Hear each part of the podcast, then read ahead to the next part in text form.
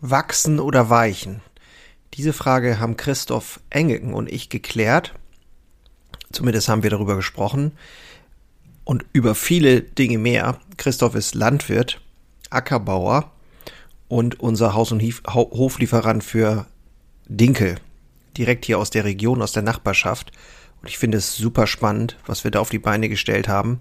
Und bin da sehr stolz drauf, dass äh, Christoph und ich so gut zusammenarbeiten. Christoph gibt sehr viele Einblicke in seinen Alltag als Landwirt, aber auch darüber hinaus und das ähm, hat richtig Spaß gemacht und ist auch tatsächlich fast eine Stunde geworden. Also wir beide freuen uns natürlich riesig, wenn du dir das hier anhörst und dabei bist. Lass uns mal ins kleine Intro gehen und dann viel Spaß. Moin und hallo bei Handwerker Herzblut, dem Podcast für starke Handwerksunternehmer, die Zukunft gestalten wollen. Und ich bin Jörn Holste, dein Host, Handwerksmeister und Unternehmer und ich freue mich riesig, dass du heute dabei bist und wünsche dir jetzt viel Spaß in der heutigen Episode.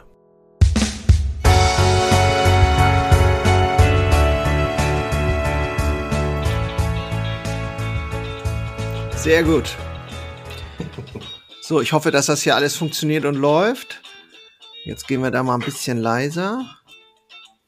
So. Lieber Christoph, hörst du mich?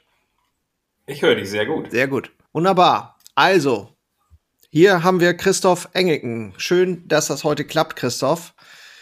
Wir beide wollen ja mal einen, ein Interview machen, Podcast. Ich habe dich eingeladen zu mir in den Podcast. Wir kennen uns ja auch schon ein bisschen genau. und arbeiten zusammen. Und ja, das will ich meinen Hörern nicht vorenthalten was du ähm, Schönes zu erzählen hast. Ich finde das super spannend. Ich komme aus dem Bäckerhandwerk, du kommst aus der Landwirtschaft. Genau. Wir beide sind im Nahrungsmittelhandwerk. Und ja, also wir haben hier Christoph Engelken aus Horstedt. Und Christoph, du bist Familienvater, im Prinzip ja auch Familienbetrieb, äh, oder? Ähm, übernommen, genau. sozusagen. Genau, das ist ähm, von meinem Vater übernommen, den Betrieb. Genau er von seinem Vater und so weiter. Genau, du bist jetzt ich wie, gar nicht, wie Generation. Du bist jetzt wie alt, genau? Ich bin jetzt 38 Jahre alt. 38 und hast, ich meine, ein oder zwei Kinder, jetzt bin ich nicht sicher. Eine Tochter, sechs Jahre. Eine alt. Tochter, ja. Ja. Genau, und ich war ja auch schon bei dir auf dem Hof und ich durfte schon mit dir Trecker fahren. Äh, das war super spannend, das müssen wir auf jeden Fall nochmal wiederholen. Ja, sehr gerne. Das fand ich sehr, sehr geil. Ähm, da, als die Dinkelernte war, da kommen wir ja auch gleich zu. Und mhm. ja, erstmal so vorab, wir haben hier folgenden Plan heute, wenn du hier zuhörst. Ähm, ich finde es grundsätzlich spannend, mit Unternehmern zu sprechen, am liebsten mit Handwerksunternehmern, da zähle ich jetzt Landwirtschaft dazu, logischerweise, weil es ja auch ein Handwerk ist in irgendeiner Form, finde ich, äh, wo wahnsinnig viel gearbeitet wird mit den Händen und natürlich auch mit ganz tollen Maschinen.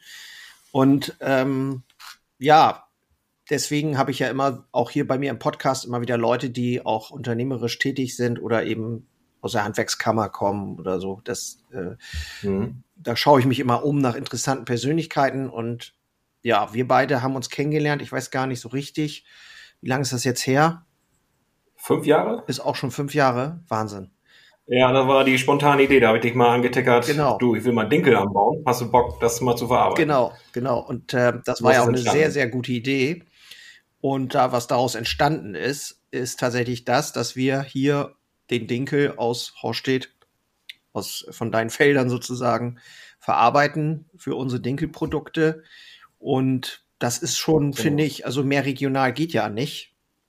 Und mehr nachhaltig geht eigentlich auch nicht, wo wir auch noch mal drüber sprechen können, was könnte Nachhaltigkeit in Zukunft eigentlich ja, äh, sein. Und ich glaube, Christoph, ergänzt doch mal, habe ich was vergessen?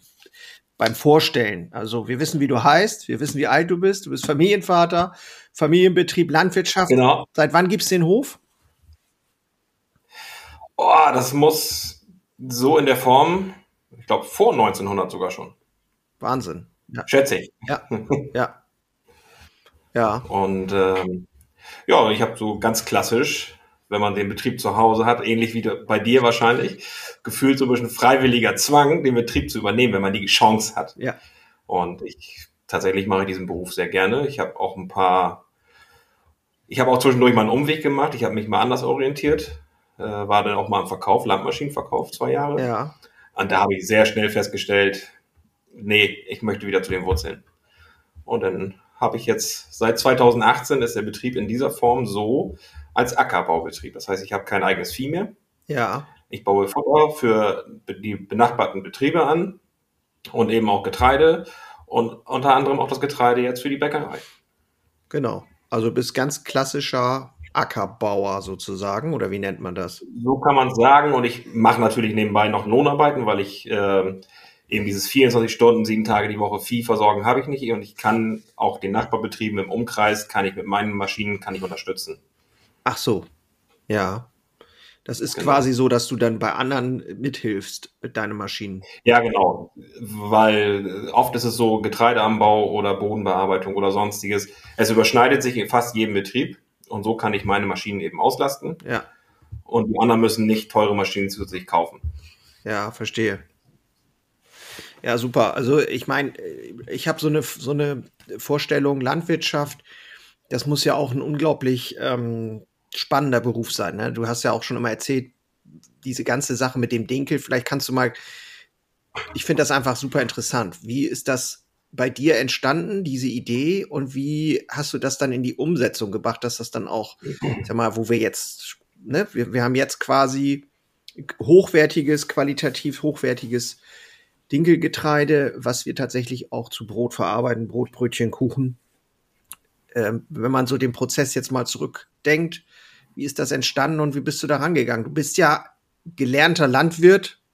Das ist ja, ein, Mhm. das studiert man oder lernt man oder wie, wie, wie ist das? Und äh, Das ist klassisch ein Ausbildungsberuf. ja, Ähm, wenn man einfach die normale Laufbahn, das ist ein Jahr BGJ, ja, zwei Jahre auf dem Lehrhof, auf einem fremden Betrieb. Und im Anschluss habe ich noch insgesamt drei Jahre Fachschule gemacht. Das heißt, äh, ja, ich bin staatlich, geprüft, äh, staatlich geprüfter Betriebswirt und ich darf sogar ausbilden. Ja. Ich habe diesen Teil der Meisterschule habe ich mitgemacht.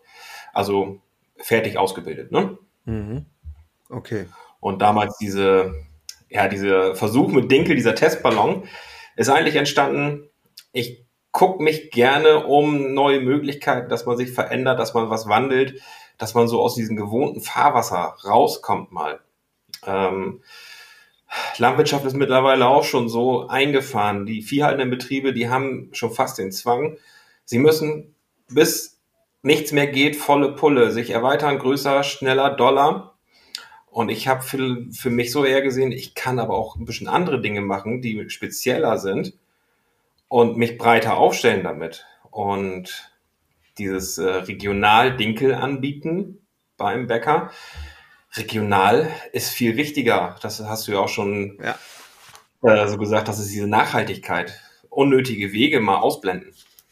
Ja, und äh, bevor dieser ganze Wahnsinn losging mit Ukraine, äh, Krieg oder Weltwirtschaftsprobleme in den Versorgungsketten, haben wir ja schon damit losgelegt quasi. Ähm, Genau. und Den Grundstein gelegt eigentlich, ne? Genau, es kam so nach und nach auf, auch, ja, Dinkel ist bekömmlicher für den Menschen, ähm, auch sehr leckeres Getreide, sehr leckeres Brot. Und das war einfach mal der Versuch. Wir haben mit einer ganz kleinen Fläche haben wir angefangen. Das hätte bei dir vielleicht für zwei Wochen, drei Wochen Backen Ja. insgesamt Ja. Äh, gereicht. Daraus entstanden ist ja die berühmte Heimatkruste. Genau.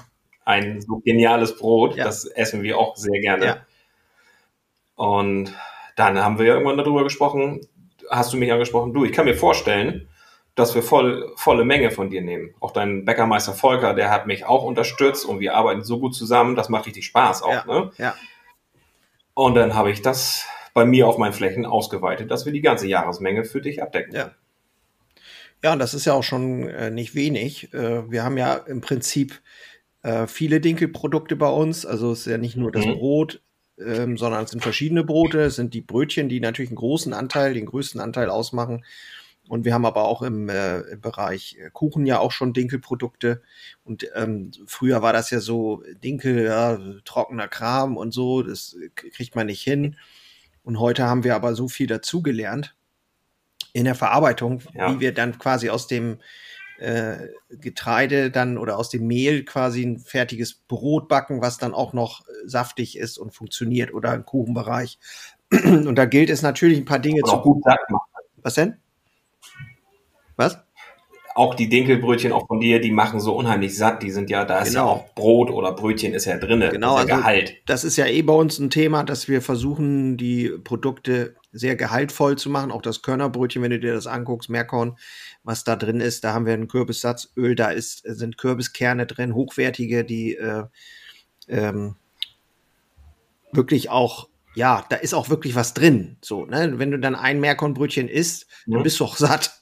So, und ähm, das, das war, ist uns immer wichtig gewesen, das ist Qualität und besser, wenn du dann auch noch regional sagen kannst, also mehr geht ja, mehr geht einfach nicht. So, nach oben Genau. sind natürlich noch viele Möglichkeiten generell, was wir in den Rohstoffen verarbeiten. Ähm, natürlich kommen da auch noch Dinge von etwas weiter her, logischerweise. Aber viele Dinge sind eben, ich sage jetzt mal im Großraum Norddeutschland, ne, da haben wir auch schon viele Sachen. Also man muss das dann ja auch immer ein bisschen differenzieren, was heißt regional, aber das regionalste Produkt ist eigentlich das von euch oder von dir und das ist Mhm, eben der genau. Hauptbestandteil, das ist Getreide. Ne? Somit ähm, sind wir damit auf jeden Fall ganz weit vorne. Und von dem Technischen würde mich noch mal interessieren. Wie geht so ein Landwirt daran? Wenn jetzt, wie ist so ein, wie ist der Prozess? Also für dich ist es ja alles selbstverständlich, aber äh, wie, wie, wie geht das? Ich habe einen Boden, was muss ich machen, dass ich dann am Ende da das Getreide habe? Oh ja, das ist, das ist eine spannende Sache. Ähm, Im Vorfeld geht es erstmal los, habe ich eine Verfügbarkeit für Saatgut, um die Aussaat überhaupt machen zu können. Und da sind meine örtlichen Landhändler, die sind die ersten Ansprechpartner. Und dann bestellt man sich eben Saatgut, spricht eben mit der Mühle, mit dem Bäcker, welche Sorte. Es gibt verschiedene Sorten tatsächlich. Ja, Ähm, Dinkel kommt eher aus dem Bio-Bereich. Da gibt's so Baden, Sonne, Zollernspelz, es gibt so berühmte Namen auch. Und da wissen die, die Müller und auch die Bäcker, okay, die Sorte, die ist grundsätzlich immer gut. Die hat guten Gehalt an Kleber, das passt. Ähm, dann suche ich mir eine Fläche aus bei mir, einen Ackerboden. Ich habe, der Begriff ist vielleicht nicht äh, unbekannt, eine Fruchtfolge. Das heißt, es kommt es kommt zum Beispiel ein Getreide, danach kommt ein Mais und dann kommt wieder Getreide, so dass nicht immer jedes Jahr dasselbe ist. Ich Ja. habe auch Roggen bei mir im Anbau, so dass auf einem Acker dasselbe steht, das dauert drei bis vier Jahre. aha. So ist, so ist eine Fruchtfolge, um dem Boden eben auch diese Vielfältigkeit der verschiedenen Pflanzen zu geben. Das ist so grundsätzlich eine Entscheidung und auch gut für das gesunde Bodenleben. So, ne, hat das was mit Dann Nährstoffen, bereite ich Nährstoffen zu tun? Nährstoffe zu tun und auch die verschiedenen Pflanzen, die ich anbaue, die kommunizieren auch mit dem Boden. Aha. Das heißt, ähm, erster Linie ist es so, Nährstoffversorgung, immer dasselbe dorthin bringen. Da muss ich immer wieder, das ist diese Eintönigkeit, auch die, die Düngung findet dann statt, Ja. Pflanzenschutz findet dann statt und man baut sich dann, ich glaube, man verbaut sich so ein bisschen. Das ist jetzt nicht 100% wahrheitsgetreu, das ist jetzt nicht aus der, aus der Wissenschaft, das ist aber das, was ich so gelernt habe. Ich werde, auch- ich mache zum Beispiel auch nach, dem- nach dem Getreide eine Zwischenfrucht, eine vielfältige Zwischenfrucht, dass wieder viele verschiedene, diverse Pflanzen auf meinem Boden stehen. Ja. Weil die Wurzeln kommunizieren auch mit dem Boden. Das gibt so Wurzelexudate, Pilze im Boden, die gut sind und so. Ja, das ist diese Vielfältigkeit im Boden, diese Bodenfruchtbarkeit erhält man dann. Also ich glaube, es gibt tatsächlich ja generell Letztendlich viele, viele Dinge zwischen Himmel und Erde, die wir nicht so richtig verstehen oder auch nicht verstehen können, wo, wo die Die Gefühle, können. ne, wo du das Gefühl hast, so, das kennt man ja auch von, ähm, von Gärtnern generell so. Ne? Es gibt ja, wo Mhm. man sagt so, ja, irgendwie, ja, der hat ein Händchen dafür, ja. Und irgendwie ist da was, was man nicht so richtig greifen und vielleicht auch gar nicht so richtig erklären kann. Ähm, dass es irgendwo, Genau. ähm, ja, wie man das, das kann man halt schwer beschreiben. Ne? Es ist einfach vielleicht auch irgendwo zwischen den ist- Zeilen. Ne? Genau, das ist, äh, es gibt, es gibt Wissenschaftler, die sagen, dass die, dass die Bodenlebewesen in unseren Böden, Bakterien, Mikroorganismen, sonstiges, an Menge, wenn man alles zusammentut, deutlich mehr Menge ist, als Menschen auf der Welt leben oder sonstiges. Ähm, das ist schon super spannend. Ja, ja. Und um nochmal darauf zurückzukommen, wie ich das anbaue, dann bereite ich den Boden vor. Das heißt, ich pflüge ihn. Mhm. Das werden äh, Pflanzenrückstände und äh, Unkräuter beziehungsweise Beikräuter oder was oben gerade wächst, wird untergepflügt Ja. und kurz darauf wird ausgesät. dann hat der Dinkel und das Unkraut zum Beispiel die gleichen Startgeschwindigkeiten. Dann hofft man, dass der Dinkel schneller wächst Aha. und dass man die Unkräuter in einem kleinen, jungen Stadium bekämpfen kann. In diesem Fall beim Dinkel mache ich es ohne Pflanzenschutz, ja. also ohne Chemie. Ich mache es mit einem Striegel. Das heißt, ich kämme die Unkräuter aus dem Boden raus. Na, mein, das ähm, ist ja natürlich auch schon was Besonderes, ne? Also nicht zu ja, sagen, ich spritze das äh, da irgendwie, bis, bis nichts mehr da ist, so nach dem Motto. Genau. Ähm, das ist jetzt, wir müssen es nicht machen. Auch du hast ja Natur pur. Das heißt nicht, dass es nicht Bio ist oder Demeter. Ja. Ähm, das ist aber so eine eigene Überzeugung von mir aus allen äh, Aspekten der Landwirtschaft. Manchmal geht es nicht ohne Chemie, manchmal geht es aber sehr gut ohne Chemie, dass man sich eine gute Mischung daraus sucht. Ja. Alles funktioniert. Und als wir, ja in, als so wir sorry, als wir in deinem großen Feld oder an deinem ja. großen Feld da standen, ähm, das waren wie viel ja, Hektar? Das, das, das waren 18 Hektar, ja. 18 Hektar. Und da sagtest du doch irgendwie, ja, das sind dann auch oft, wenn überhaupt, homöopathische Dosen, ne? In bestimmten Bereichen. Genau, genau. Ähm, da haben wir auch schon mal drüber gesprochen. Äh, die einzige Behandlung, die ich wirklich mache mit Chemie, ist gegen einen Pilz im Getreide. Ja. Weil der Pilz kann dem Menschen einfach gefährlich werden. Ja. ja. Nach, nach einem Nahrungsmittel. Der geht nicht durchs Backen weg und nicht, den kann man nicht raussieben. Das muss man in jedem Fall verhindern. Ja. Ja. Ja, spannend. Okay, also dann wird eingesät quasi. Genau. Und das wird im Winter gemacht. Das ist eine, eine Winterfrucht, eine Winterung ist das. Wann? Ähm, Wann? September, Oktober wird die ausgedrillt. Also da hast du jetzt schon wieder fertig. Das ist, wächst jetzt schon wieder, genau. Ja. Sieht auch gut aus. Ich war neulich gerade da. sehr gut, sehr gut. Ja. Und dann, tatsächlich, ist dann über Winter, Weihnachten, Januar, Februar, passiert nichts auf dem Acker man kann nichts verändern dann. Äh, dann guckt man zu und setzt sich in den Bus, aber nicht an Steuer. Ne? ja, spannend. Und dann äh, hast du dann, das ist für dich auch so eine Zeit, aber wo du einfach ein bisschen zur Ruhe kommst, oder? Ja, ich muss auch zur Ruhe kommen. Tatsächlich ist es ja so, wenn man sich mal umguckt, wir Landwirte sind ja auch nicht ganz dicht, was unser Arbeitspensum angeht. Ne? Der Landwirt mit Vieh, der arbeitet zwölf Stunden und danach die letzten vier Stunden sind ein Hobby. So, das Verhältnis passt nicht. Und bei mir ist es durch Ackerbau ist eben, ich sage mal vom März bis Oktober, Anfang November, ist volle Pulle. Aber ich brauche dann auch diese Monate ein bisschen ruhiger zu machen. Auch mal ein bisschen Wunden lecken, ja. Maschinenpflege, Büro, sonstiges. Ja, ja. Und auch ganz wichtig, einfach Familie. Ne? Ja, klar. Ja. Macht ihr denn, also Urlaub so, geht das im Sommer oder macht ihr das dann alles im Winter?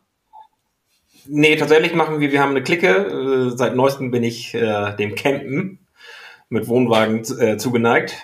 Und dann sind das so spontan Wochenendausflüge. Also ein 14-Tage-Urlaub ist für mich eigentlich fast nicht vorstellbar. Tatsächlich. Aber ja, das sind immer so Kurzurlaube. Ja. Die machen aber auch Spaß. Ja. Ja, ja, klar. Also auch wichtig, dass man mal rauskommt, ne?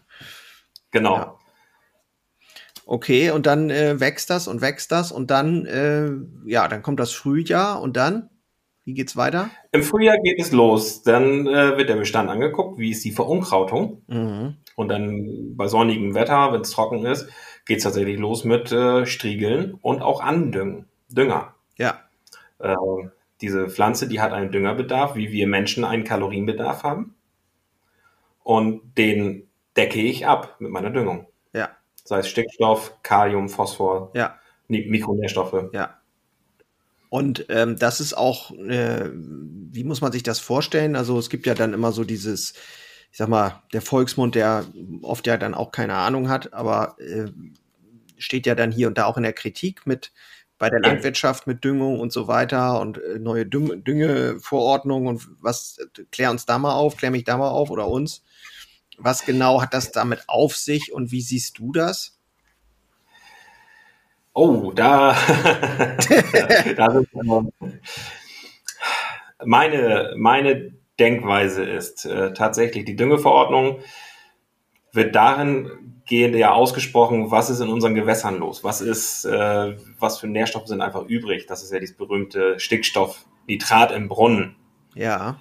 Aber jetzt, wo man immer mehr dahin kommt, dass die Nährstoffe, die überflüssig sind oder überzählig da sind, kommen viel aus der menschlichen Geschichte, aus den Klärwerken. weil ich bin in dem Sinne, bin ich auch Unternehmer, wenn ich jetzt eine, eine Dosis Stickstoff zum Acker bringe, möchte ich die auch in der Pflanze haben und nicht einfach ins Wasser. Das kostet ja auch Geld, das ist ja unnötig. Ja, klar. Und da ist ja auch wieder der Nachhaltigkeitsgedanke ist einfach da. Warum soll ich zu viel hintun? Warum? Macht, Wirtschaft, macht wirtschaftlich und, und, und äh, äh, auch Nachhaltigkeits, aus Nachhaltigkeit macht das keinen Sinn. Nee. Du willst ja eigentlich Nein. die größte Wirksamkeit haben. Und viel, genau. viel heißt nicht immer, es, es bringt auch viel. Ne? Nee, viel hilft gar nicht viel. Ähm, und wir haben, es gibt so Durchschnittserträge über die Jahre. Und anhand des Ertrages weiß ich, was meine Pflanze aus dem Boden nimmt. Und das fülle ich wieder auf. So kann man das sagen. Ja. Dass ich den Grundstand da habe. Und tatsächlich ist es auch bei uns, auch fast deutschlandweit ist ja überall schon, jeder Acker wird auch begrünt nach der Ernte. Dass es äh, grüne Pflanzen dort sind, dass falls Nährstoffe dort sind, in eine Pflanze aufgenommen wird und nicht ausgewaschen wird. Ja, ja. Also und siehst Düngeverordnung, du. Ja, erzähl mal weiter. Und die Düngeverordnung, wir Landwirte, das ist vielleicht jetzt politisch, mag man mir vielleicht nachher auch ankreiden, wir sind bloß zwei Prozent der Wählerstimmen in Deutschland. Und wenn man etwas durchbringen muss, lässt man die kleinste Menge über die Klinge springen. Mhm. Wir Gut, haben das, jetzt gerade aktuell das Thema. Das ist ja. Das gerade, ist, ja, erzähl. Ja, erzähl mal weiter. Sorry. Äh, gerade aktuell das Thema, äh, wir sollen mehr Weizen anbauen für uns, weil wir abhängig sind von anderen Ländern. Aber jetzt ist die neueste Nachricht rausgekommen. Es darf aus EU-Nachbarländern Getreide eingeführt werden mit Rückständen von Pflanzenschutzmitteln, die bei uns gar nicht mehr erlaubt sind. Ach.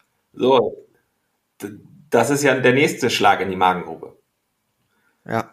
Das ist, äh, Politik ist ein Riesenthema. Wir haben äh, irgendwie schon das Gefühl, dass wir ja auf etwas zusteuern oder der Mittelstand, wir kennen es ja nun, ich kann es jetzt ja von der handwerklichen Seite äh, so beurteilen, auch ob das nun Energie ist, was ja ein Riesenthema ist, aber auch ähm, andere De Themen, Bürokratie generell und so weiter. Man hat schon den Eindruck, als wenn die Politik unbewusst oder bewusst, das will ich jetzt gar nicht bewerten. Das steht uns am Ende auch nicht zu, weil wir nicht so ein Thema sind, auch nicht in der Tiefe dann. Nee, ne? aber, aber dass, dass der Mittelstand in irgendeiner Form abgebaut werden soll, muss, wie auch ja. immer. Ne? Das, äh, ohne das verschwörerisch zu meinen oder so, sondern ich, genau. äh, äh ich weiß nicht, ob das eine unbewusste Agenda gibt in der Politik, dass die das nicht raffen oder was, was da eigentlich passiert.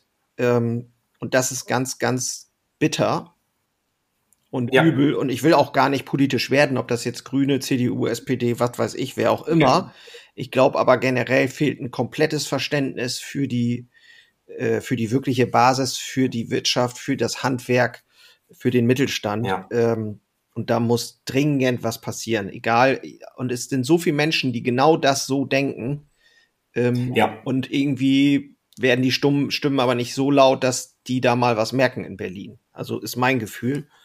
Äh, ja, das stimmt tatsächlich. Äh, wenn, wenn du jetzt das landwirtschaftliche Thema in, den in den Medien siehst, hörst, wir sind die ganz schlechten Leute auf der Welt. Wir machen die Welt kaputt, wir machen alles schlimm, alles Mist, wir wollen euch vergiften, jeden vergiften. Sag mal, geht's noch, Leute? Ja, ja, ja. Ja, ist sehr realitätsfern, was da so, was man da so hört. Und jetzt ist ja auch ja, mal gut, wenn, wenn wir, wenn wir mal, so hieß es mal, Aufklärung schaffen, ähm, was eigentlich wirklich los ist. Ne? Und äh, die Mühe macht, ja, sich, ja. macht sich scheinbar keiner. Äh, da mal wirklich hinzugucken. Guck mal, guck mal 70, 80 Jahre zurück, äh, der ländliche Raum, da hat, war ländlicher Raum, Landwirtschaft war Hauptarbeitsgeber, der hat Wirtschaftskraft erzeugt. Ja. ja. Ist ja so, der Bäcker ist entstanden, weil es einen Landwirt gibt, der Getreide hat. Siehst du denn eine Zukunft, wenn mal angenommen, die Politik würde das verstehen und würde äh, irgendwelche Maßnahmen oder man würde dahin kommen, dass man sagt, so ja, okay, wir wollen Landwirtschaft äh, haben und wir wollen Landwirtschaft stärken. Ähm, bestehen überhaupt Möglichkeiten, zum Beispiel Weizen anzubauen? Ist das, ich meine, Dinkel haben wir jetzt gemerkt, ist ja eine Pflanze, die relativ nicht anspruchslos, aber anspruchsloser ist, oder? Ja, sie funktioniert hier im Norden. Das ist äh, Landwirtschaft hat einfach was mit der Pflanze zu tun. Pflanze lebt von Sonne, Licht und Wärme. Und im Norden ist es einfach generell etwas dunkler. Vielleicht auch etwas kühler. Ja. Die südlicheren Lagen, Pfalz oder noch weiter runter, die können Getreide wesentlich besser ja. bauen. Aber und, Weizen äh, siehst du schon. Weizen kann funktionieren, wenn der, es gibt verschiedene Böden in Deutschland. Wir sind hier auf dem Sandboden, sagt man ja mal so. Ja. Dann gibt es die Lehmböden oder Moorböden. Ja. Also das ist ja aus der Eiszeit die Geschichte, wie, wie die Böden hier entstanden sind. Es ist Eiszeitgeschiebe, es ist sandig mit Geröll, sind es Schwemmböden gewesen, wo früher mal Meere waren. Es ist eher ein Lehm-Lössboden. Mhm. Und die Böden sind einfach fruchtbarer. Da funktioniert Weizen sehr gut. Ja. Super gut. Ja. Und äh, ist das auch ein Thema, weil das hört man ja auch immer wieder so, ja, äh, ist ja alles nur noch für die Biogasanlagen, so nach dem Motto Mais, Mais, Mais. Wie, wie, wie ist das eigentlich so aus deiner Sicht? Ist das, also um da mal Fakten zu schaffen? Fakten zu schaffen. Ähm, ich meine, es gab mal eine Prozentzahl der Flächen, wie viel überhaupt in die Biogasanlage geht, deutschlandweit. Ich glaube, das war unter 10 Prozent sind für Biogasanlagen, ja. also die Substrat herstellen ja. dafür. Wir sind hier im Landkreis Rotenburg, ist die Biogasdichte relativ hoch, deswegen ist es gewirkt auch viel mehr Mais dort. Kommt einem das so vor, ne? Ja. Kommt einem so vor, aber nichtsdestotrotz müssen wir eine, wir haben die Auflagen, eine Fruchtfolge einzuhalten. Ja, ja. Geht gar nicht anders. Naja, und man kann ja bei Biogas, wenn wir jetzt mal, das ist ja dann auch eben, es gibt ja viele, die so zu Energiebauern werden, ne? Ja. Äh, was ist das so, was ist da so das Thema? Da ist so das Thema, das ist entstanden aus der Politik. Ja. Die Politik hat gesagt, der, der Landwirt ist der Ölscheich von morgen. Und Landwirtschaft hat schon immer, hat sich angepasst an politische Lagen, Wetterlagen, Wirtschaftslagen. Und man kann es keinem Unternehmer verdenken, wenn er seinen Betrieb umstrukturiert und sagt, ich mache jetzt Energie. Klar. Und die, alles okay und alles super. Ja. Finde ich gut. Ja. Wir wollen diese nachhaltige grüne Energie wollen wir stärken. Sei es äh, Bioenergie, sei es Windkraft, Sonnenkraft, alles möglich. Ja, ja. Nee, da, das ist auch gut so. Finde ich auch gut. Und äh, da muss man halt gucken, glaube ich, wahrscheinlich dann tatsächlich, wie äh, kann man alles unter einen Hut bekommen. Ne? Wenn wir wollen, ja. irgendwie Lebensmittel haben, die möglichst natürlich äh, bei uns auf den Teller kommen. Wir wollen irgendwie Energie, im Idealfall auch alles selber machen. Ähm, das ist natürlich ein Umbruch, der, ja, den kannst du ja auch nicht mal eben in zwei Jahren vollziehen. Äh, das wird wahrscheinlich. Nein, das ist ja eine Grund, grundlegende Änderung, ist das ja. Ja. Das ist eine grundlegende Änderung ja. und äh, ich denke, wir haben die Möglichkeiten, uns so aufzustellen, aber am Ende kostet das Ganze viel, ja. viel Geld. Guck mal, am Ende. Jetzt, haben jetzt haben wir gerade Katar uns aufgeregt. Ähm, jetzt holen wir uns natürlich das Flüssiggas auch aus Katar. Der, ähm, ich sag mal, der Habeck muss sich da irgendwie beleidigen lassen, so ungefähr. Da wird noch verspottet von, den, von dem Scheich da. Äh, da fragt man sich natürlich schon irgendwo, wären wir jetzt der Bittsteller in, in der ganzen Welt oder was ist eigentlich los? Ne? Also auf der anderen Seite denke ich, es ist natürlich extrem wichtig, wirklich zu gucken, in diese Unabhängigkeit zu kommen. Ne? Genau, aber vielleicht fossile Brennstoffe haben wir vielleicht gar nicht die Möglichkeit, unabhängig zu werden. Ja. Wir haben keine riesen Ölvorkommen oder Gasvorkommen. Nee, nee. Und da ist auch die, die Frage, es gibt Gas, dann muss es gefrackt werden. Ist Fracken wirklich gut auf Dauer? Wollen wir, wollen wir eigentlich auch nicht. Wollen wir eigentlich auch nicht, ne? Genau, dann ist, denn auf der anderen Seite ist Holz verbrennen, wenn du eine Heizung hast mit Holz, ist auch wieder böse.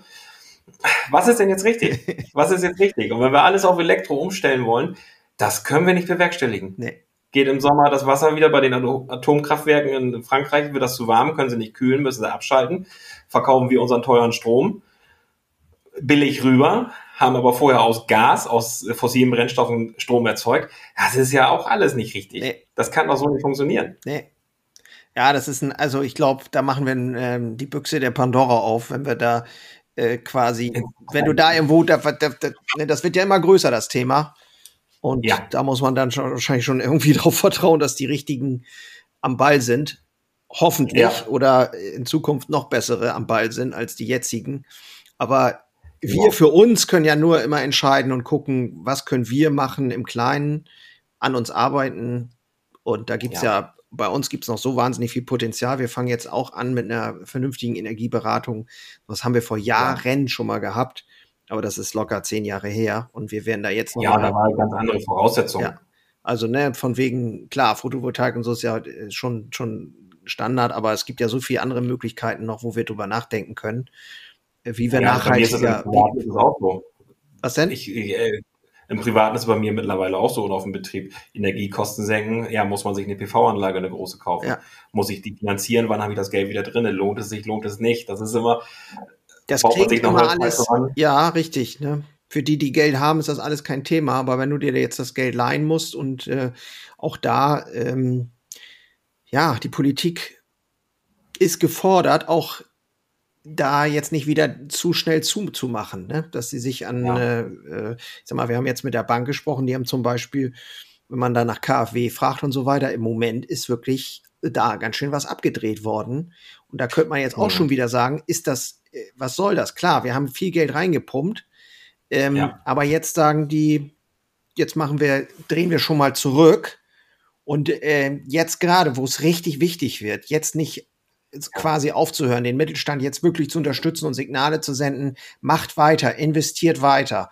Es kommt eine Zeit nach der Krise. Wenn wir jetzt praktisch den Einbruch auch noch fördern, indem wir wirklich nichts mehr machen, alle, weil wir alle sagen, ich gebe ja. kein Geld mehr aus, ich investiere nicht mehr, ich kann das Risiko nicht abschätzen, äh, dann kommen wir in richtige, richtige Schwierigkeiten und werden äh, garantiert auch das Hinter-Nachsehen haben. Äh, davon ja, ich auch überzeugt. Ja, eine Wirtschaft bricht zusammen, wenn die Menschen sparen. Ja. Wenn kein Geld mehr im Umlauf ist, dann alles wie eine Kettenreaktion. Ja. Das geht schief. Das geht schief. Das geht schief. Und dann ist die 10% Inflation, die wir jetzt haben, die ist dann noch echt Pillepalle ja. dagegen. Ja. Also es bleibt auf jeden Fall spannend. Und jetzt hast du das Getreide irgendwann im Sommer fertig, äh, beziehungsweise steht dann da, wo du sagst, mhm. super. Was macht der Landwirt denn? Der sagt dann so, jetzt gucke ich mir das an und guck mal, wie das Wetter so wird in den nächsten Wochen. Ähm, und ja, dann entscheide ich. Was denn? Das ist ein Pokerspiel mit dem Wetter dann. dann guckst du, ja, ist noch ein paar Tage gut, könnte eigentlich auch noch ein bisschen stehen. Dann soll großer Regen kommen. Ich mach's jetzt lieber. Ich glaube, letztes Jahr warst du auch, irgendwie warst du schon relativ früh dran. Kann das sein oder habe ich das? Ja, letztes Jahr war das äh, auch bedingt durch relativ trockene Zeit war das, war das Getreide einfach reif. Irgendwann ist der Punkt, wo es reif ist, dann wächst nichts mehr. Ja. Dann ist das Getreide dieses berühmte gelbe, goldgelb ist es dann. Ja. Und dann sucht man sich aus, wann ist dieser Restfeuchtegehalt unter 15 im, im Getreide wegen der Lagerfähigkeit. Und dann sucht man sich ein gutes Wetterfenster aus, sagt seinem Lohnunternehmer Bescheid, bestellt die Erntemaschine und dann geht das los. Ja. Dann ist Ernte. Ja. Und dann sind wir irgendwann an dem Punkt, dann liegt das bei dir zum Durchtrocknen oder, oder was? Oder zum. Ja, zum, äh, zum Ruhen eigentlich. Wenn es trocken ist, ähm, dann belüfte ich das mit kalter Umgebungsluft, weil so ein Getreidestapel, der schwitzt noch nach. Ja. Ähm, das ist molekulares Wasser ist das, was aus der Zelle noch rausgeht. So, und da entsteht ein Schwitzprozess. Und den muss man unterbinden durch kühlen, frische Luft. Ja, ja das habe ich ja gesehen, wie du da die Luft reinbläst, ne? Genau. Ja, genau. Und, und ähm, dann, ja. Und dann geht es los, dass das Getreide bei mir dann liegt. Das muss sechs Wochen muss es liegen, muss ruhen, eben bis dieses Zellwasser sich hin und her verteilt hat. Und äh, dann wird das zur Mühle gefahren nach Amelinghausen und nach Bedarf für die Bäckerei wieder zurückgeholt. Ja. Und auch da ist ja nochmal der Müller gefragt. Also wir haben hier ja quasi den Landwirt, wir haben den Müller und dann haben wir den Bäcker. Ne? Das ist der Prozess. Ne? Und der Müller, ja. der Müller hat, muss ja auch seine Fachkenntnisse anwenden, um dann das Getreide zu einer, ja, ich sag mal, richtig zu vermahlen. Ne? Und da ist das eine, eine Mühle, die sehr auch, ich sag mal, Familienbetrieb ist, ne? Oder? Ja, es ist ein relativ kleiner Betrieb und der auch eben diese, diese Mengen, diese Chargen von mir auch für mich verarbeiten kann. Äh, Begriff hier in Bremen, die Roland-Mühle, wenn ich da meine 100 Tonnen Getreide hinbringe, sind die im großen Silo verschwunden für ja. immer. Ja. Ja, klar. Und deswegen habe hab ich damals diese Mühle auch ausgewählt und auch Volker kannte den aus der Vergangenheit, aus seinen vorherigen Jobs oder mhm. schon jahrelang kennt er den, ja. den Müller. Und er sagt, der macht gute Arbeit. Der, das entzieht sich auch meiner Kenntnis, dass es nicht heiß wird beim Malen, dass es genug ausgemahlen wird. Dass es, es gibt ja so ein paar Schritte, wo man echt als Müller gute Arbeit machen kann oder auch weniger gute Arbeit mhm. machen kann. Ja, und sag mal, wenn du jetzt ähm, sagst, okay, unternehmerisch gesehen, das interessiert mich ja dann auch immer, äh, mhm. du bist Landwirt, das ist einmal so das Handwerk, sag ich mal, das, was du, ich sag mal, die Natur und so weiter, alles, was damit so zusammenhängt, das gibt einem ja auch was. Da geht dir das Herz auf, wenn du das siehst, wahrscheinlich den Prozess von Anfang bis Ende und am Ende das Brot in der Hand hast und sagst, hier, das ist mein ja. Getreide. Da hast du wahrscheinlich ja. innerlich, äh, feierst du das wahrscheinlich ab, denke ich mal, ne? Ja, ohne Ende. Das ist was ganz Besonderes für mich. Ja. Ähm, auch wenn man so heraussticht aus, man vergleicht sich mit Berufskollegen. Und das ist, für mich ist das was ganz Besonderes, sowas Regionales, Greifbares herzustellen. Ja, ja. Und jetzt mal so aus unternehmerischer Sicht, was sind so Gedanken, die du hast bezüglich der Zukunft? Wo geht die Reise hin? Magst du dazu was zu sagen? Hast du so, wo du sagst, ja, da habe ich Ideen oder ich, da muss man sich wahrscheinlich auch verändern. Das ist ja bei uns in der Bäckerei nicht anders. Wir machen uns ja, ja. auch Gedanken darüber, wie können wir in Zukunft überhaupt A, nicht nur überleben, sondern äh, mhm. auch wieder, äh, ich sag mal, den Markt so ein bisschen mitbestimmen und ja auch in Zukunft den, die, die Kunden zu begeistern, auch wenn es vielleicht anders ist oder anders sein muss, weil wir das gar nicht mehr bewerkstelligt kriegen, was wir früher gemacht haben. Wir werden genau. Sortimentbereinigung, wir müssen mit weniger Leuten auskommen, ist ja ein riesiges Thema und so weiter. Also wir machen uns ja auch Gedanken über die Zukunft, über was wir jetzt machen können. Wie ist das bei dir? Bei mir ist die Zukunft so, ähm, sonst ist man immer aus der unternehmerischen Tätigkeit, sagt man, wachsen oder weichen. Das ist ja dieser berühmte Spruch, du musst immer investieren, immer volle Pulle. Ich bin eher auf den Standpunkt mittlerweile, das, was ich habe, verbessere ich. Ja. Dass ich ähm, eben so wie diese Dinkelgeschichte, vielleicht nochmal ein anderes Getreide oder ja. eine Sonderkultur, einfach besser machen und ähm, raus aus diesen getrampelten Faden. Ja äh, breiter aufstellen als Unternehmer. Das ist, dass ich vielleicht andere Möglichkeiten habe, um auch mal ein schlechtes Jahr im Getreide abfangen zu können. Ich glaube, das ist ein, eine extrem wertvolle und gute Erkenntnis, die äh, ich glaube ich, also würde ich jetzt fast unterschreiben, dass das viele sehr ähnlich sehen aktuell. Ähm genau, und äh, eben auch durch, durch die Veränderung der Politik, äh, es ist nichts mehr planbar. Das ist leider auch so. Ich kann keinen Langfristplan auf 20 Jahre machen. Nee. Kann ich, will ich nicht, kann ich nicht. Nee. Und tatsächlich, jetzt bin ich 38 Jahre alt, kommt für mich aber auch mein Leben mal ein bisschen wieder nach oben. Ich kann nicht sieben Tage die Woche immer zwölf Stunden arbeiten. Richtig. Wo, was bringt mir das am Ende? Muss es immer das perfekte Leben sein? Muss es immer das iPhone sein? Muss es das neue Auto sein? Ja. Ähm, ja, man, man besinnt sich wieder ein bisschen auf das, was man hat. Also Sinn finden und Sinn stiften ist, ähm, glaube ich, ein ganz wesentlicher Teil von empfundenen Glück und Zufriedenheit. Ja. Ich glaube, wenn das, äh, diese We Selbstwirksamkeit, wenn du die hast, und die haben wir ja, du mit deinem Beruf, ich meine, mehr geht ja eigentlich gar nicht, ne? Du, du, du erschaffst genau. ja, du erschaffst ja was aus dem Gefühl aus dem Nichts, was natürlich nicht stimmt, aber äh, so ist es bei ja, uns ja, ja ähnlich. Ja. Ähm, und das ist ein Sinn, den du, wenn man den da drin findet, dann hat man, finde ich, auch so dieses Gefühl von ähm, Bedeutung. Und, ja, genau. Äh, und das finde ich ganz, ganz wertvoll, was an vielen Stellen vielleicht in anderen Berufen äh, du auch finden kannst, aber sicherlich gilt es das, glaube ich, immer wieder auch so ein bisschen hervorzuholen, um dann auch äh, ja glücklich und zufrieden einfach zu sein und auch zu bleiben. Ne? Ja, das ist ja auch, wir sind ja auch in unserer Gesellschaft hier in Deutschland, ist ja, du musst funktionieren, damit du was wert bist. Ja. Nee, das ist gar nicht so. Das nee. ist, das muss überholt sein. Ähm, ich habe neulich hatte ich auch mal wieder so einen, eigentlich einen riesenvollen Tag, aber dann habe ich mich mit, mit einem Kumpel verquatscht und das war nachher so wichtig und gut. Ja. Und das war so viel mehr wert, als diesen Job nochmal eben, nochmal eben kurz vor Feierabend nochmal eben klar zu kriegen. Ja, ja. So, diese Verhältnismäßigkeiten stimmen ja nicht mehr. Man sieht es ja auch, Freunde, Bekannte, das ist immer Stress, tatsächlich. Ja, ja, Jeder kriegt, ist auf der Arbeit bis oben hin ja. vollgepackt. Das ist verrückt, ne? Und manchmal denke ah, ich auch so, ich denke auch ganz oft so, ja, muss das eigentlich sein? Also, oder ist das, ist das irgendwas auch in uns drin, was uns so treibt, was gar nicht sein muss? Also, ich glaube, wenn wir ja. irgendwie auch den Mut haben, so, nö, die Welt geht gar nicht unter, wenn ich das jetzt nicht mache, äh, oder wenn ich jetzt nicht die nächste, den nächsten, was weiß ich, die nächste To-Do erledigt habe. Natürlich müssen wir was auf die Kette kriegen, klar.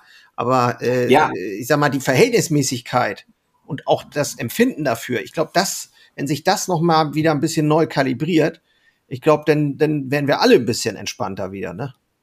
Entspannter und vor allen Dingen gesünder. Gesünder. Einfach gesünder. Gesünder, klar. Es ist ja die, dieses hohe Maß an Belastung, sei es Privat, Job, irgendwas das führt dazu, dass wir uns nicht gut geht. Das, das ist nicht richtig. Das nee. ist gar, gar nicht schlau. Nee, das ist nicht schlau, nee. Ja, sehr, guck sehr. Mir, guck mir die heißen Länder an, Frankreich oder sonst wo oder Griechenland.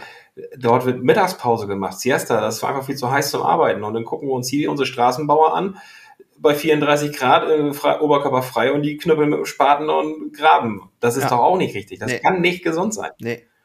Du, wir werden auch, ich bin sehr sicher, ähm, da auch Anpassungen erleben in den Öffnungszeiten, in ähm, äh, Betriebsferien, was weiß ich. Das sieht man ja jetzt schon an einigen Stellen, dass immer mehr Unternehmer den Mut haben, äh, da auch wieder, ich sag mal, ich will jetzt nicht sagen, zurück zu alten, äh, weil früher war auch nicht alles gut, auch wenn wir uns das immer einbilden, aber ähm, ich glaube, so dieses Thema, ja, Maß halten und so ein bisschen wieder zurück äh, in die Spur, sag ich mal.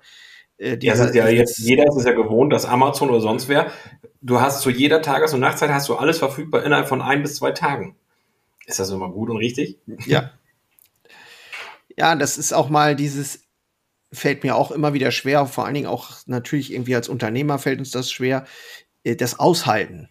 Das Aushalten, dass ich das jetzt nicht lösen kann. Ich kann das jetzt nicht lösen äh, und ich muss einfach im Vertrauen sein, dass ich das dann lösen kann, wenn es soweit ist oder wie auch immer. Ja. Und sich nicht verrückt machen und sagen so, ich will das aber jetzt, ne, wie so ein Kleinkind da, ähm, dass das Problem gelöst wird. Und ähm, ja, ich glaube, das ist aber auch tatsächlich eine Aufgabe, die jeder von uns hat, äh, sich Ja, äh, genau. wirklich da, äh, es klingt immer so schlau und äh, manchmal weiß äh, jemand anders, der einen beobachtet, das auch immer besser. Aber ich glaube, es ist, Ja. wir sind alle gut daran, bei uns selbst zu gucken. Jeder, jeder Genau. hat so seine, seine Baustelle, aber ich glaube, das ist ein Riesenthema, was du da ansprichst, weil das ist einfach extrem wichtig und wertvoll, auch für die Zukunft und für unsere Kinder und wahrscheinlich sogar für unsere. Welt. Genau, für unsere Welt. Und bei mir im Ackerbau ist das auch so ein Beispiel. Ich habe jetzt Saatgut gekauft in 2022, habe die Arbeit erledigt, habe ganz viel investiert für die Ernte 23, für das Mehl, was ich dir im Laufe von 24 verkaufe. Da muss ich ganz viel aushalten. Da muss ich Das ganz viel aushalten, ja. Und das Gras wächst nicht, ich nicht gerne. das Gr- Gras wächst nicht schneller, wenn man daran zieht, ne?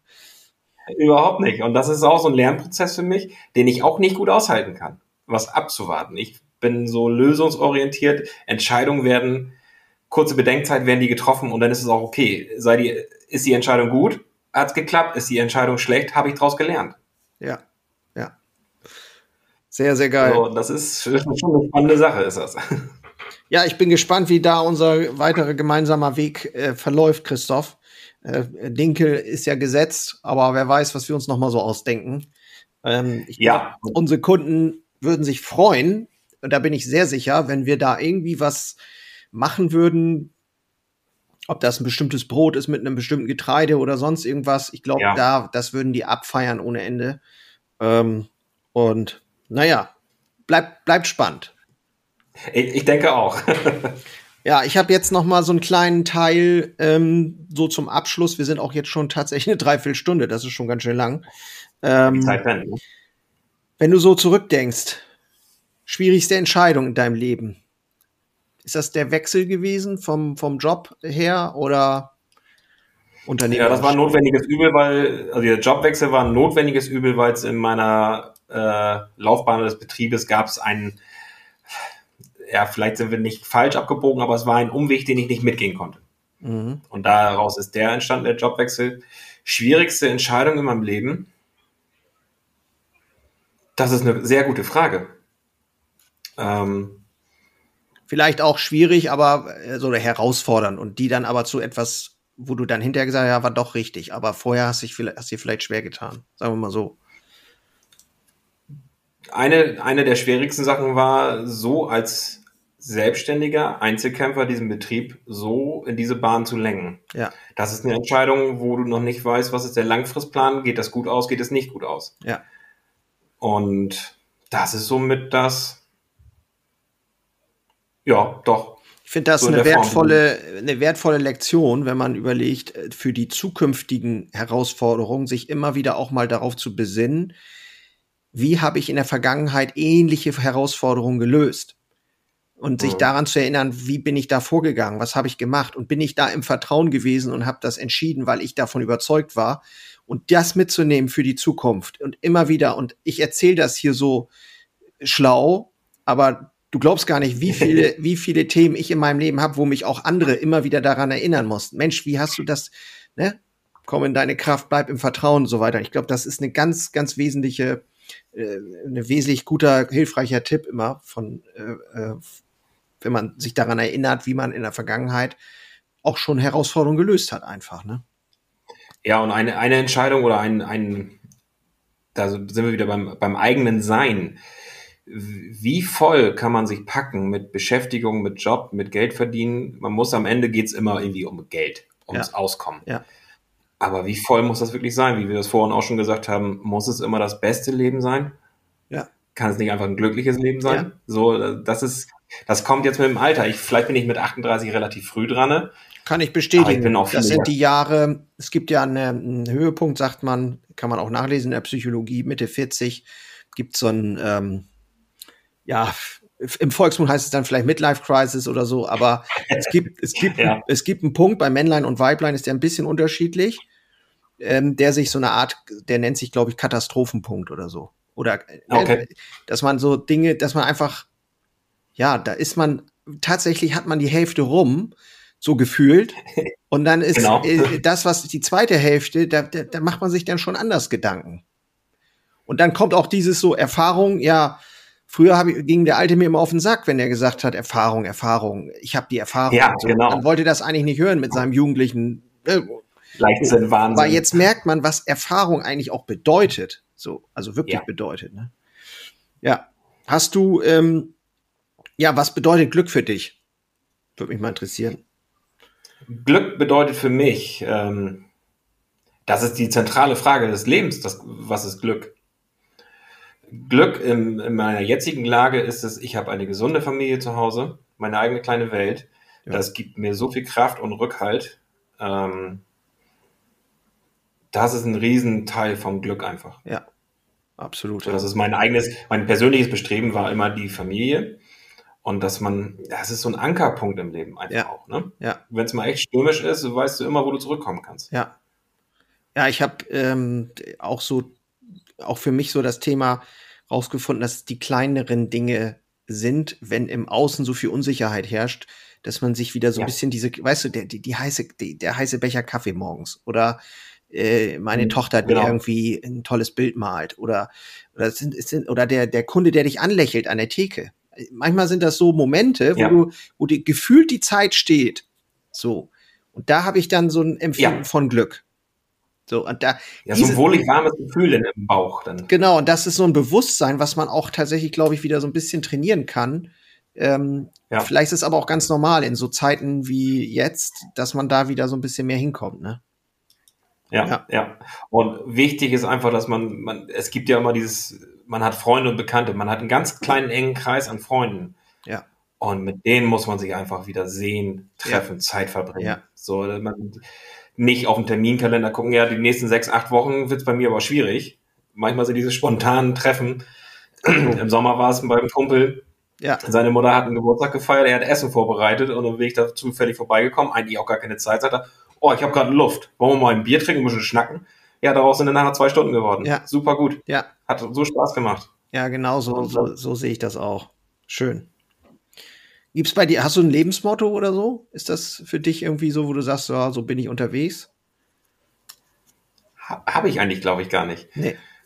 Als Lebensmotto ist so keine ungelegten Eier besprechen und Entscheidungen werden nicht leichter, wenn man sie nach hinten schiebt. Das ist ein extrem wertvoller Tipp. Also ähm, ich muss zugeben, ich habe in jungen Jahren die Entscheidung gefühlt schneller getroffen mit, mit einem höheren Commitment so, also so ja. machen wir jetzt so, ne? Und dann ähm, hat sich das über die Zeit so ein bisschen, ja, warum auch immer, das wird man vielleicht von außen auch jetzt gar nicht denken, aber so, so dieses, wenn du zu viel zauderst und zögerst, dann ist es besser, eine schnelle Entscheidung zu treffen, die vielleicht auch falsch ist, wobei, was heißt falsch? Äh, vielleicht, genau. hast du, vielleicht hast du einfach nicht das optimale Ergebnis und musst dann wieder optimieren. Aber ähm, ist nicht ganz so richtig gewesen. ist nicht sagen. so ganz optimal gewesen. Kann auch Geld kosten mal. Ne? Aber ja. äh, eine Entscheidung ist immer besser als keine. Ne? Ja. Ja. Und das ist auch ein Motto bei mir: diese Entscheidung treffen. Du verbringst so viel Lebenszeit damit drüber nachdenken, die für viel wichtigere Sachen einfach auch benutzt werden können. Ja, das belegt ja auch, ne, wenn du da per permanent drauf Ja. rumdenkst, aber das kenne ich auch. Gibt Phasen, wo man dann mal mehr grübelt und nicht grübelt und doch grübelt. Und da ist dann einfach, äh, wenn du dann, äh, also mir geht es dann immer so, wenn ich dann irgendwann an einem Punkt bin, wo ich die Entscheidung so, ja, dann geht's auch sofort wieder besser, wenn die Klarheit da, Ja. da ist. Genau. Aber merkst du, oh ja, so, jetzt machen wir das so, ne? Schwere, große Entscheidung, da schläft man eine Nacht drüber und guckt morgens, was sagt der Bauch. Ja, So die, ohne da jetzt noch eine Bewertung drinne zu haben mit, ich, was ist, wenn wir es so machen, ist es, kann das so besser sein? Nee, was sagt der Bauch? Der Bauch, der hat oft recht. ja. Der Bauch macht auch Gefühle aus. Der Bauch macht auch was mit dir im Körper. Also ja, man das sagt, ist das, der das, Bauch, das, das wirkliche Gehirn, ne? Also ich glaube, Ja. ist vielleicht auch etwas, was sich wieder, was wir Menschen mehr lernen müssen. Wir können nicht alles mit Formeln und Tabellen um den Verstand lösen. Wir müssen auch viel Mhm. mehr Dinge mit dem Herzen und mit dem Bauch lösen. Und da, und es ähm, gibt ja auch das berühmte Nein sagen können. Wenn der Bauch sagt Nein, dann hör mal auf ihn. Man Ja. darf auch mal Nein sagen zu Entscheidungen, man darf auch zu Aufgaben Nein sagen. Es ist, die Welt geht nicht unter, ist so, wenn ich dazu Nein sage. ist so. Ja. Christoph, das war sehr spannend und kurzweilig mit dir. Hat mir sehr viel Spaß Ja. gemacht. Guck Mir mal, auch. Wir haben 50 Minuten, fast eine Stunde, du Wahnsinn. Ja, Cool. Also, ich finde das sehr cool. Gefühlt sind wir noch nicht fertig, ne? Was? Wir sind, wir werden irgendwie nicht fertig. Vielleicht, vielleicht machen wir noch mal äh, dann eine Fortsetzung. Also, wenn du hier zuhörst, lieber Zuhörer, dann freuen wir uns natürlich ähm, über ein Feedback über alle möglichen Kanäle. Wenn du uns persönlich kennst, freuen wir uns natürlich auch. Und ähm, ja, wenn du Spaß hast an dem, an dem Podcast, ähm, ja, bleib einfach dabei. Wenn du mal leckeres Brot mit Getreide aus Horstedt essen willst, dann komm zu uns in die Läden oder unter bringbrot.de. Da findest du auch äh, einige Produkte von uns. Also wir verschicken tatsächlich Brot deutschlandweit. Das äh, ja, ist auch in der Corona-Pandemie entstanden. Auch eine tolle Sache einfach. Auch eine tolle Sache, ja. Also wir bleiben dran und ja, vielleicht gibt es eine Fortsetzung, Christoph. Würde mich freuen. Wir sind ja schon fast ins Philosophische abgedriftet. Oh ja, Finde ich gut. Bin ich dabei. Finde ich sehr gut. das ist das Ganzheitliche. Das geht nicht nur immer um den Job, das geht um das Ganze. Richtig. Genau. Deswegen ist auch dieses Thema Work-Life-Balance, das ist ja auch so ein Begriff, der so entstanden ist. Nochmal eben kurz zum Abschluss. Mhm. Äh, wie wäre es, wenn wir das alles als live bezeichnen? So. Ja, Ja. das passt. Und wenn der, wenn der Job äh, live ist, äh, dann ist das vielleicht auch nicht so, ja, muss man da nichts. Kommt so ein Missverhältnis. Genau, genau. Ja. Alles klar, mein Klasse. Lieber. Dann werde ich jetzt mal hier den Sack zumachen. Moment. Ja. Also, adios zusammen. Tschüss.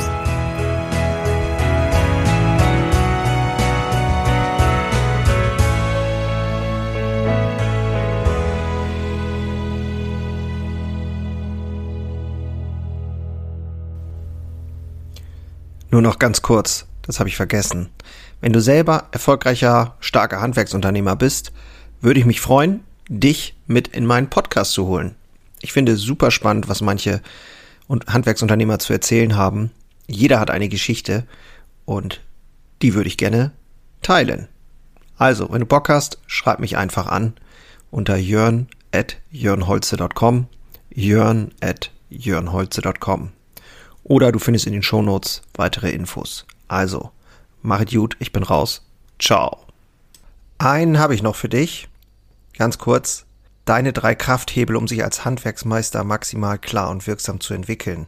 Endlich wieder Puls fühlen und vorankommen bei dem ganzen Wahnsinn. Es darf für dich leichter werden. Ich habe ein äh, so ein Dauerbrenner-Webinar aufgenommen. Das schalte ich immer mal wieder online und unter dem Link in den Shownotes findest du den Zugang dazu. Du lernst in diesem Webinar, wie du wieder mehr Klarheit bekommst und wie sie dir hilft, gelassener und besser voranzukommen. Die unverrückbare Wahrheit über Selbstständigkeit, zumindest die ich für mich rausgefunden habe, und diese anzuerkennen, führte bei mir ironischerweise zu mehr Freiheit. Ist kein Theorieblabla, sondern wirklich erlebte und durchlebte Erfahrung von der Basis am Handwerk. Ich möchte hiermit was zurückgeben und deswegen habe ich das jetzt live geschaltet aktuell. Du kannst dir da einen Termin aussuchen und dann mit einsteigen. Also, das eigene Handeln und Verhalten mal auf den Prüfstand stellen und damit du da nicht die gleichen Fehler machst wie tausende andere und ich vor dir teile ich dir dort ganz einfach meine simple Drei-Hebel-Strategie, um wieder wirksamer und klarer in die Zukunft zu kommen. Würde mich freuen, dich dort kennenzulernen. Alle Infos findest du, wie gesagt, unten in den Shownotes. So, und jetzt bis zum nächsten Mal. Mach's gut. Ciao.